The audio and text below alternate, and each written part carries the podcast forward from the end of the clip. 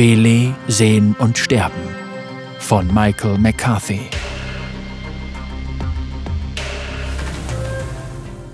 Ah, hey, Bulli! rufe ich laut. Der Schnitt war etwas tief, meinst du nicht? Da ich bäuchlings auf der Weidenmatte liege, muss ich meinen Hals recken und etwas drehen, um dem Vastaya, der über mir kniet, in die Augen sehen zu können. Ich kann fühlen, wie das Blut an meinem Rücken herunterrinnt.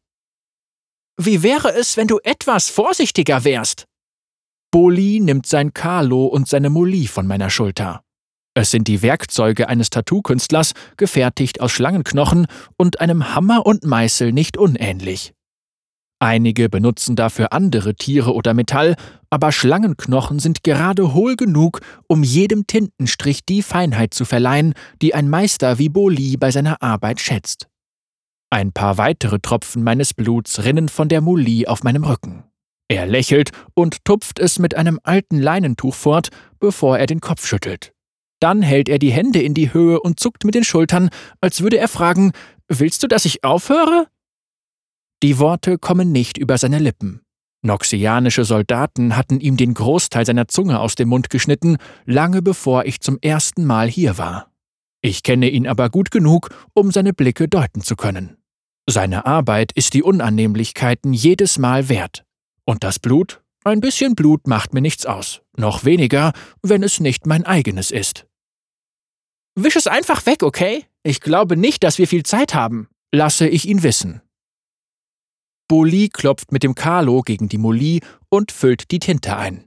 Er verwendet die besten Tinten mit den prächtigsten Farben, hergestellt aus zerstoßenen Reikon-Wildbeeren und den verzauberten Blütenblättern, die man nur auf der Südseite der Vlonko-Klippen finden kann. Er ist ein wahrer Meister und es ehrt mich, dass ich seine Leinwand sein darf.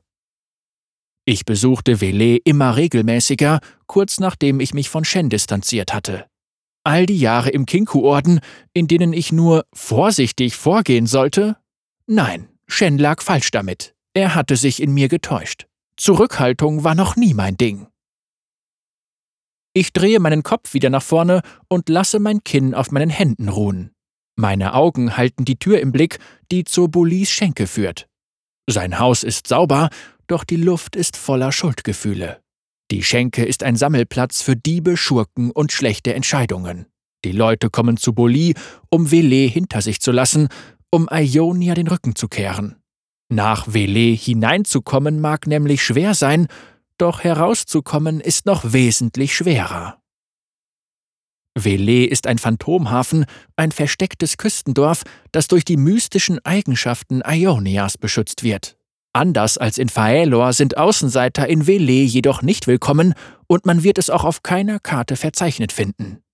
Wenn Vele sich dir zeigt, dann nur, weil die Stadt es so will und weil sie ihre Besucher zu törichten Taten verleiten will. Die meisten nähern sich ihr vom Meer aus. Träume von Reichtum, Entdeckungen oder einem Neuanfang werden jedoch augenblicklich zerschmettert. Zuerst verschwindet die Küste hinter einer dichten Wand aus kobaltfarbenem Nebel, der vor arkaner Energie förmlich knistert. Die See wird unruhig, bevor sie schließlich einen Schwall zerstörerischer Wellen auf das Schiff niederhageln lässt. Während die Überlebenden sich noch an die zersplitterten Überreste ihres Schiffes klammern, lichtet sich der Nebel für einen kurzen Moment, um ihnen einen Blick auf die flackernden Laternen von Velay in der Ferne zu offenbaren, bevor das Wasser sie bis auf den Grund der atemlosen Bucht zerrt. Ich kann nichts für diese Menschen tun. Sie sind nicht mein Volk, nicht mein Problem. Bulli hört auf zu klopfen. Ich bin aus einem ganz anderen Grund hier. Ich fühle meine Tasche neben meiner Hüfte. Die Berührung beruhigt mich, auch wenn ich sie lieber an mir tragen würde. In diesem Fall könnte ich instinktiv drei Kunai in drei Herzen stoßen. Drei Tode, ohne nachdenken zu müssen. In der momentanen Position müsste ich mir ein paar Gedanken machen. Ich sehe gerade rechtzeitig auf, um zu beobachten, wie der Mann durch die Vordertür hereinkommt. Er wird von drei Wachen in voller Montur flankiert. Oh, das erleichtert die Sache natürlich. Ich frage mich, wer von denen wohl mein Ziel ist, spotte ich. Bulli lacht. Das kann er selbst ohne Zunge noch. Klingt ein wenig seltsam, aber wenigstens ist es echt. Er schüttelt erneut seinen Kopf. Mit einer Reihe von Hand- und Kopfbewegungen lässt er mich wissen, dass ich die Drecksarbeit dieses Mal draußen erledigen soll, und zwar nachdem sie seine Taverne verlassen haben. Du weißt, dass ich das nicht versprechen kann, antworte ich, während ich meine Tasche überprüfe und mich dann dem Lärm in der Schenkel zuwende. Ich halte an der Tür kurz inne und drehe mich zu ihm um. Ich tue, was ich kann, sage ich, bevor ich mir meine Maske über das Gesicht ziehe. Es ist mir egal, ob Sie mich erkennen, aber wenn Sie mich lachen sehen, wäre das doch zu viel des Guten. Der Mann mit den Wachen stammt aus meinem Volk. Er ist ein wichtiger Ratsherr aus Pubö, einer Stadt, die nur unweit vom Kinku-Orden liegt. Wie so viele verkaufte er jedoch sein Volk an die Invasoren, die ihn mit Gold und dem Versprechen einer sicheren Überfahrt nach Velay köderten. Jetzt ist er also mein Problem. Weiter als hier wird er jedoch nicht kommen. Ich hätte ihn auch im Schlaf in der Gaststätte töten können oder als sie auf dem Weg nach Velay ihr Lager am Wegesrand aufgeschlagen hatten, aber wo bliebe da der Spaß? Ich will, dass er die salzige Luft schmeckt, ich will, dass er Erleichterung fühlt, bevor der Tod ihn einholt. Ich will aber auch, dass die anderen mit ansehen, wie er für seine Verbrechen bezahlt, damit sie wissen, dass so etwas nicht ungesühnt bleibt. Taten haben Konsequenzen. Ich nähere mich ihm ohne einen Laut.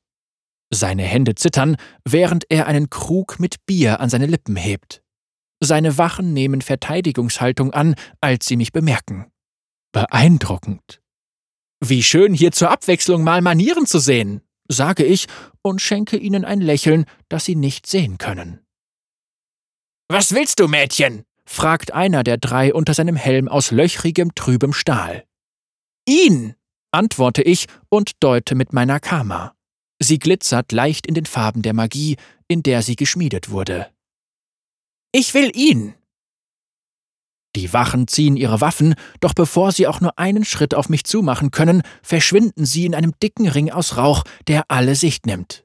Die Kunai fliegen durch die Luft und treffen ihre Ziele mit dem dumpfen, befriedigenden Geräusch von Metall, das tief in Fleisch und Knochen eindringt. Eins, zwei, drei. Schritte. Ich werfe zwei weitere Kunai in Richtung des Geräuschs. Ein Klirren von Metall, gefolgt von einem Klack, Klack, als sie von der Wand abprallen. Mehr Schritte. Ah, du wirst bluten, rufe ich und lasse einen einzelnen Schuriken von meiner Hüfte schnellen, bevor ich einen Salto durch den Raum mache und ihm folge.